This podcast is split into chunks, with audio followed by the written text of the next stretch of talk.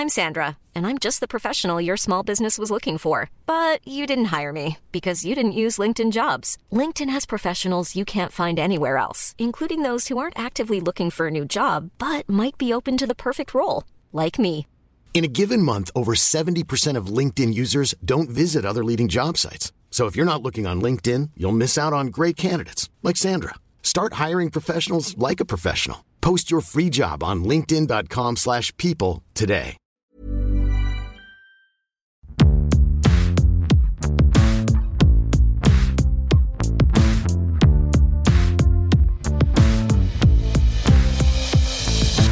Salut, c'est Thomas Rozek. Pendant la pandémie, la politique reste active. Car oui, malgré les tourments causés par cette crise inédite, les élus ont repris eux aussi le chemin du travail et des réformes.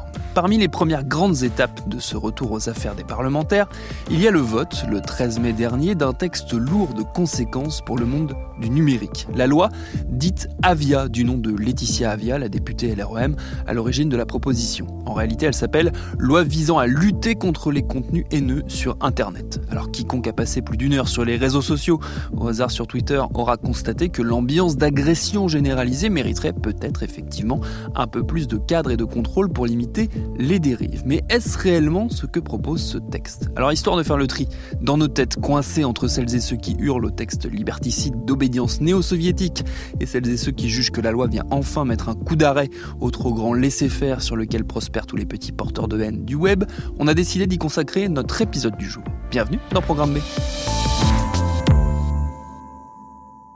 Petite précision par ailleurs, il ne sera pas ici question de Laetitia Avia et de ses démêlés actuels avec ses anciens assistants parlementaires qui lui reprochent une gestion très personnelle des ressources humaines. C'est pas le propos de cet épisode. Si vous voulez en savoir plus, je vous invite à lire les enquêtes qui en traitent directement, par exemple celle de David Perrotin chez Mediapart. Voilà. Pour ce qui nous concerne donc, c'est la loi qui va nous occuper. Et celui qui sera notre guide dans les méandres de ce texte plus complexe qu'il n'y paraît, c'est Marc Ress. Il est rédacteur en chef du site Next Impact, référence en matière d'actu du monde numérique. J'ai commencé par lui demander dans quel cadre cette loi tout récemment votée vient s'inscrire. Euh, Le cadre global, euh, il est inscrit depuis une directive de 2000 qui a été transposée en France euh, en 2004 qui concerne la responsabilité des intermédiaires techniques ou des hébergeurs. Alors derrière ces gros mots, on trouve aujourd'hui des acteurs comme YouTube, Twitter, Facebook, Instagram, TikTok, etc., etc. Ce sont tous ces intermédiaires techniques qui vont héberger, donc abriter euh, des fichiers mis en ligne par des internautes, euh, fichiers qui vont ensuite être euh, partagés auprès des, autres utilisateurs, des autres internautes. Dans ces fichiers, on a tout, on a des vidéos, des sons, de la musique, mais aussi des paroles. Et euh, justement, le cadre de responsabilité qui était jusqu'alors en vigueur ne convient pas du tout à Laetitia Avia et aux députés LRM qui ont souhaité le remettre à niveau et euh, accentuer du coup la responsabilité ou en tout cas les obligations pesant sur les épaules de YouTube, Facebook, Twitter, etc., etc., afin de lutter contre euh, les contenus odieux. Et je mets des guillemets à odieux. Qu'est-ce qu'on entend par euh, contenu odieux? Euh, le texte, justement, il euh, prévoit une très très très très longue liste d'infractions qu'on trouve déjà dans le code pénal euh, ou dans la loi de 1881, celle qui concerne la diffamation, l'injure, etc. Euh, elle isole donc euh, des infractions et dès lors qu'on aura un, contenu, par exemple un tweet, qui sera euh, manifestement rattaché à l'une de ces infractions, à ce moment-là, la plateforme aura 24 heures pour supprimer ce contenu. Alors dans cette fameuse liste, on trouve absolument tout. On a euh, l'apologie des crimes contre l'humanité, la provocation à la discrimination, à la haine, à la violence. On a euh, l'injure euh, commise enfin envers une personne ou un grou- un groupe de personnes à raison de leur sexe, de leur orientation sexuelle, de leur identité de genre. Et on a aussi, curieusement, les contenus pornographiques dès lors qu'ils sont simplement accessibles aux mineurs. Donc on a beaucoup de choses, et parfois même des choses qui n'ont rien à voir avec les contenus dits haineux ou odieux. Comment on explique cette, euh, cette grande variété justement de, de contenus ciblés?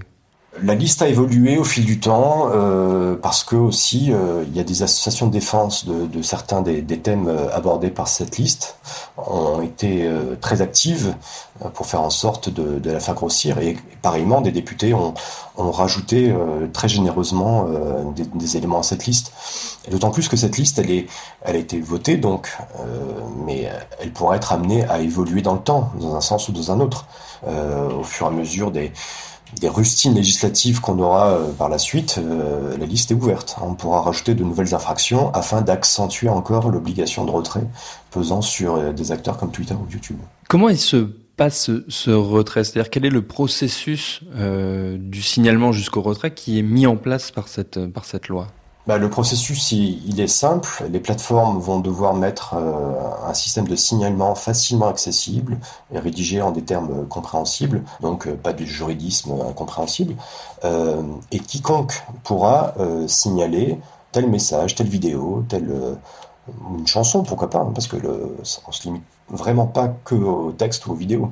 Donc quiconque pourra dénoncer tel tel contenu et, la plateforme aura 24 heures pour déterminer d'une part si euh, le contenu se rattache à l'une des infractions, et ensuite elle devra le retirer. Jusqu'à présent, les hébergeurs, donc les intermédiaires techniques, les, YouTube, les Twitter, etc., ont déjà l'obligation de retirer ces contenus-là, mais ils doivent le retirer promptement. Euh, la, loi, telle qu'interprétée par le Conseil constitutionnel, exige que le retrait soit prompt. Mais le promptement, il laissait encore une marge de manœuvre pour ces acteurs de saisir la justice lorsqu'elles avaient un doute sur le caractère manifestement illicite d'un contenu. Et là, aujourd'hui, c'est plus possible. C'est-à-dire dans les 24 heures, jamais Twitter n'aura le temps de monter un dossier, d'aller voir un avocat pour essayer de discuter de la euh, d'un contenu dénoncé par un internaute. C'est pas possible.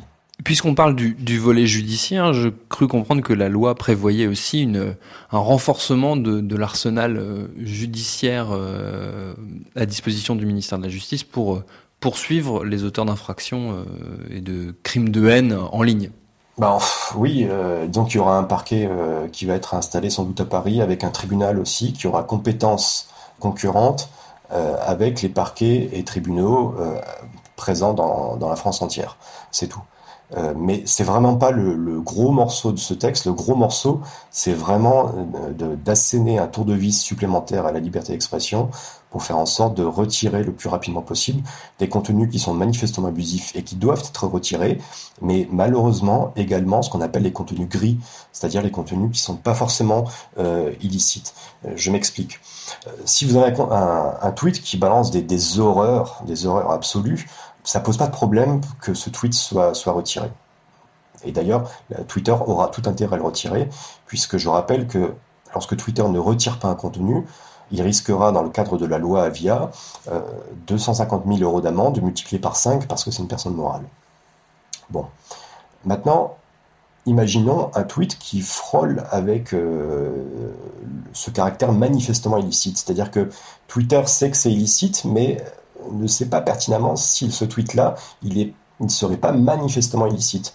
Voilà, parce que euh, la personne qui, est, en est l'auteur, elle flirte avec la ligne rouge. Bon, qu'est-ce qui se passe? Twitter a ce signalement euh, où telle ou telle catégorie de, je sais pas moi, de, personnes sont plus ou moins insultées euh, ou insultées en creux. Qu'est-ce que fait Twitter? Alors, de deux choses l'une. Soit elle considère que c'est pas manifestement illicite, et auquel cas, logiquement, elle doit conserver ce tweet. Mais euh, le risque est que un juge considère que finalement, si ce tweet-là, il est manifestement illicite, et auquel cas, Twitter va se retrouver face à une amende qui est juste considérable. Et donc, la crainte est que par sécurité juridique, finalement, euh, afin d'éteindre tout risque d'action en justice, tous les hébergeurs, toutes les plateformes de partage des contenus suppriment à tour de bras dès lors qu'on a des contenus un petit peu chauds, quoi, qui sont signalés par des internautes. C'est vraiment là le risque. Et le risque, il est, j'irais même, assumé, puisque on n'a pas de mesures qui viennent euh, contredire cette, euh, cette potentielle atteinte à la liberté d'expression. Ces critiques, elles ont été euh, portées notamment par, par l'opposition. Qu'est-ce qu'ils en pensent, les, les, hébergeurs, les plateformes, les premiers concernés, quelque part, ceux qui vont devoir appliquer très concrètement ces dispositions? Moi, j'ai assisté à plusieurs conférences. Enfin, ils sont, ils sont moyennement chauds que de, pour, pour gérer cette cette espèce de police privée, parce que euh, finalement, euh, souvent on critique, le politique critique euh, Facebook, etc., en disant, oui, c'est une espèce d'État dans l'État, ou État concurrent, qui a une, un système judiciaire même qui lui est propre, etc., puisque voilà peu, Facebook a mis en place une espèce de cour, cour suprême interne à, ses, à son réseau. mais en fait, une telle loi contre la haine en ligne vient alimenter ce risque-là. Et les plateformes ne sont pas très très chaudes à ce à cette contrainte. Parce que c'est extrêmement compliqué aussi, parce que c'est vraiment un travail de, juriste. que de devoir qualifier un tweet ou un message sur Facebook, le raccrocher comme ça à une infraction potentiellement, déterminer le contexte. Est-ce que l'auteur du tweet ou du message sur Facebook n'a pas voulu faire une très mauvaise blague, une, blague de mauvais goût, mais en fait, ça reste une blague. Est-ce qu'on n'est pas finalement dans le terrain de la parodie? Euh, Facebook, Twitter, Instagram, etc. vont devoir être juges de la parodie, juges euh, de ce contexte, euh, là où normalement un tribunal aurait mis plusieurs jours pour jauger la responsabilité. Et c'est vraiment là le souci. Je pense qu'elles sont pas du tout chauds à, l'idée d'avoir à, assumer ces ces contraintes-là. Bon après, bon, ils sont pas législateurs, donc c'est pas eux qui votent les textes. Donc le texte est voté, Là, maintenant, il est soumis au Conseil constitutionnel, donc euh, bah, ils devront appliquer ce qui est euh, applicable, euh, sous réserve d'éventuels recours devant la Cour de justice de l'Union européenne.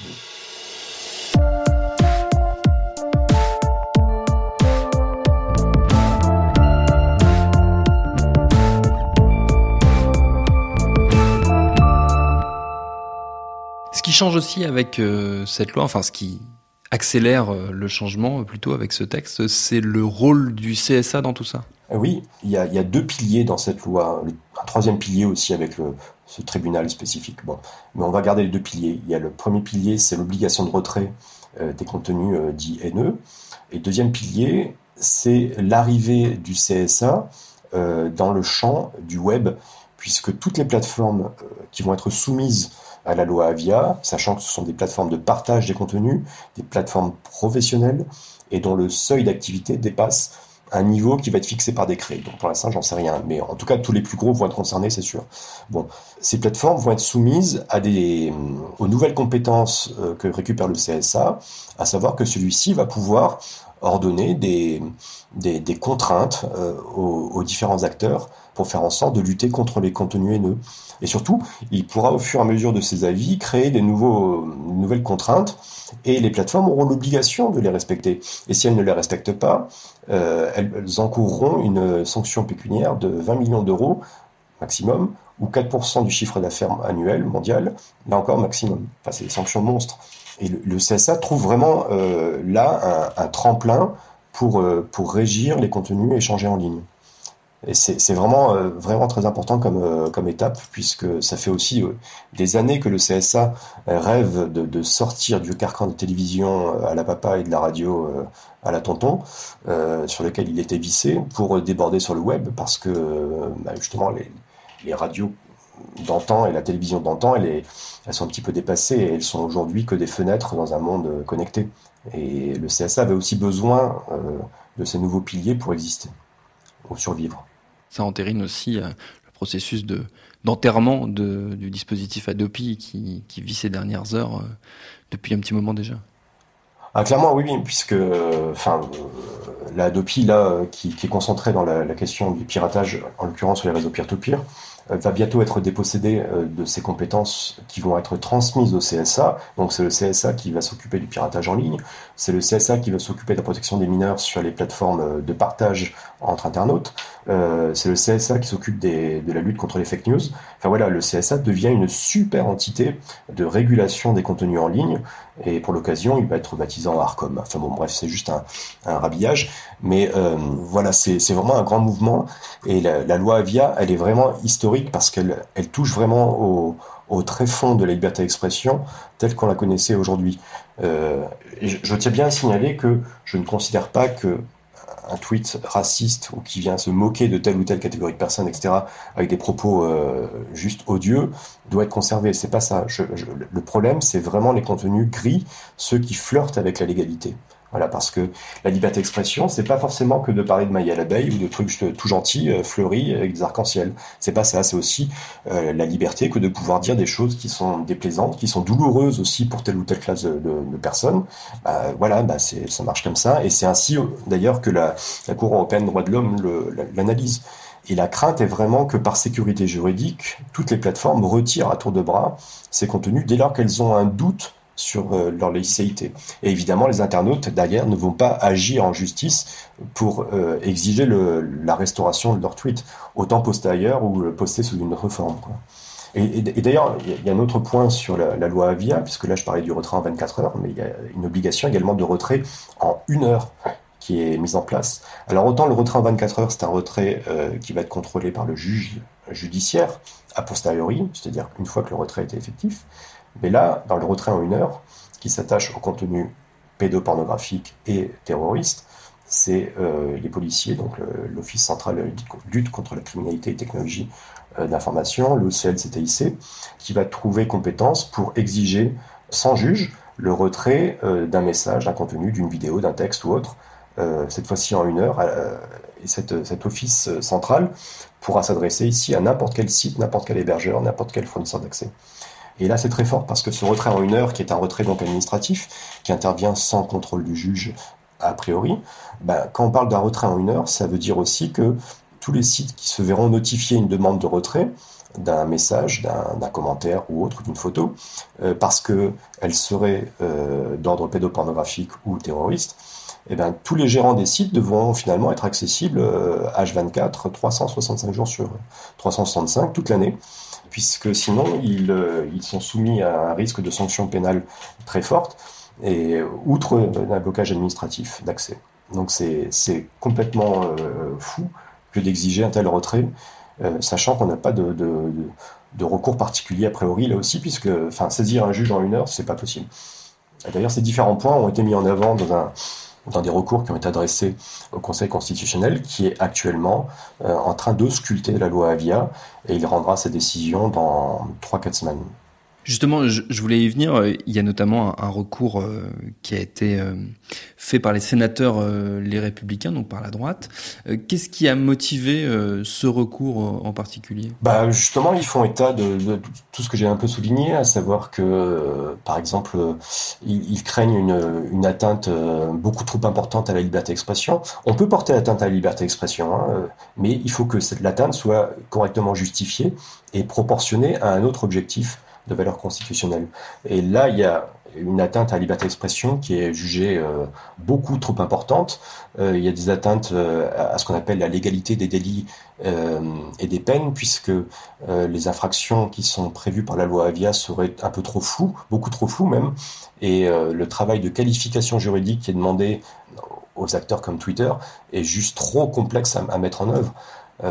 ils mettent également à l'index les sanctions infligées par le CSA, c'est cette sanction maximale de 20 millions d'euros et de 4% de chiffre d'affaires, il la juge complètement disproportionnée. Voilà quelques-uns des, reproches adressés. Il n'y a pas d'ailleurs que les, que les sénateurs ou le personnel politique qui s'est qui s'est retourné vers euh, le Conseil constitutionnel. Il y a aussi plusieurs organisations euh, privées, je pense notamment à Tekin.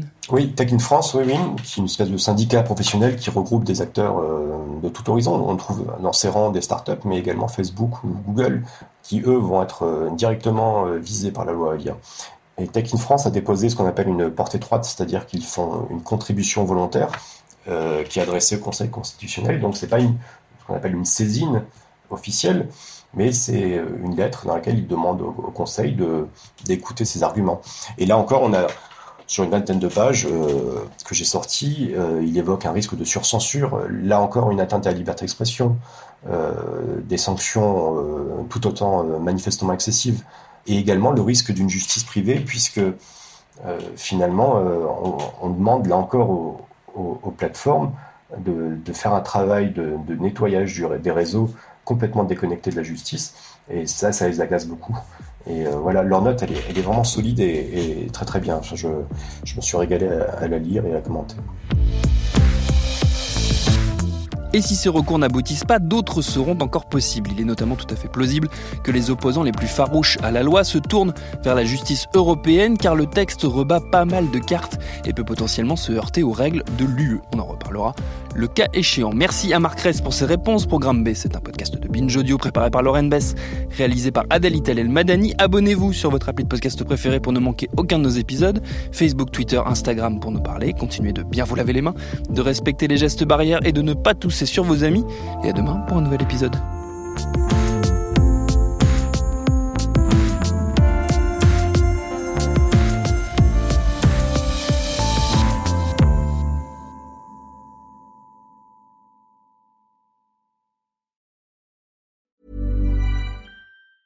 Planning for your next trip? Elevate your travel style with Quince. Quince has all the jet setting essentials you'll want for your next getaway, like European linen, premium luggage options, buttery soft Italian leather bags, and so much more. And is all priced at 50 to 80% less than similar brands. Plus, Quince only works with factories that use safe and ethical manufacturing practices. Pack your bags with high-quality essentials you'll be wearing for vacations to come with Quince. Go to quince.com slash pack for free shipping and 365-day returns.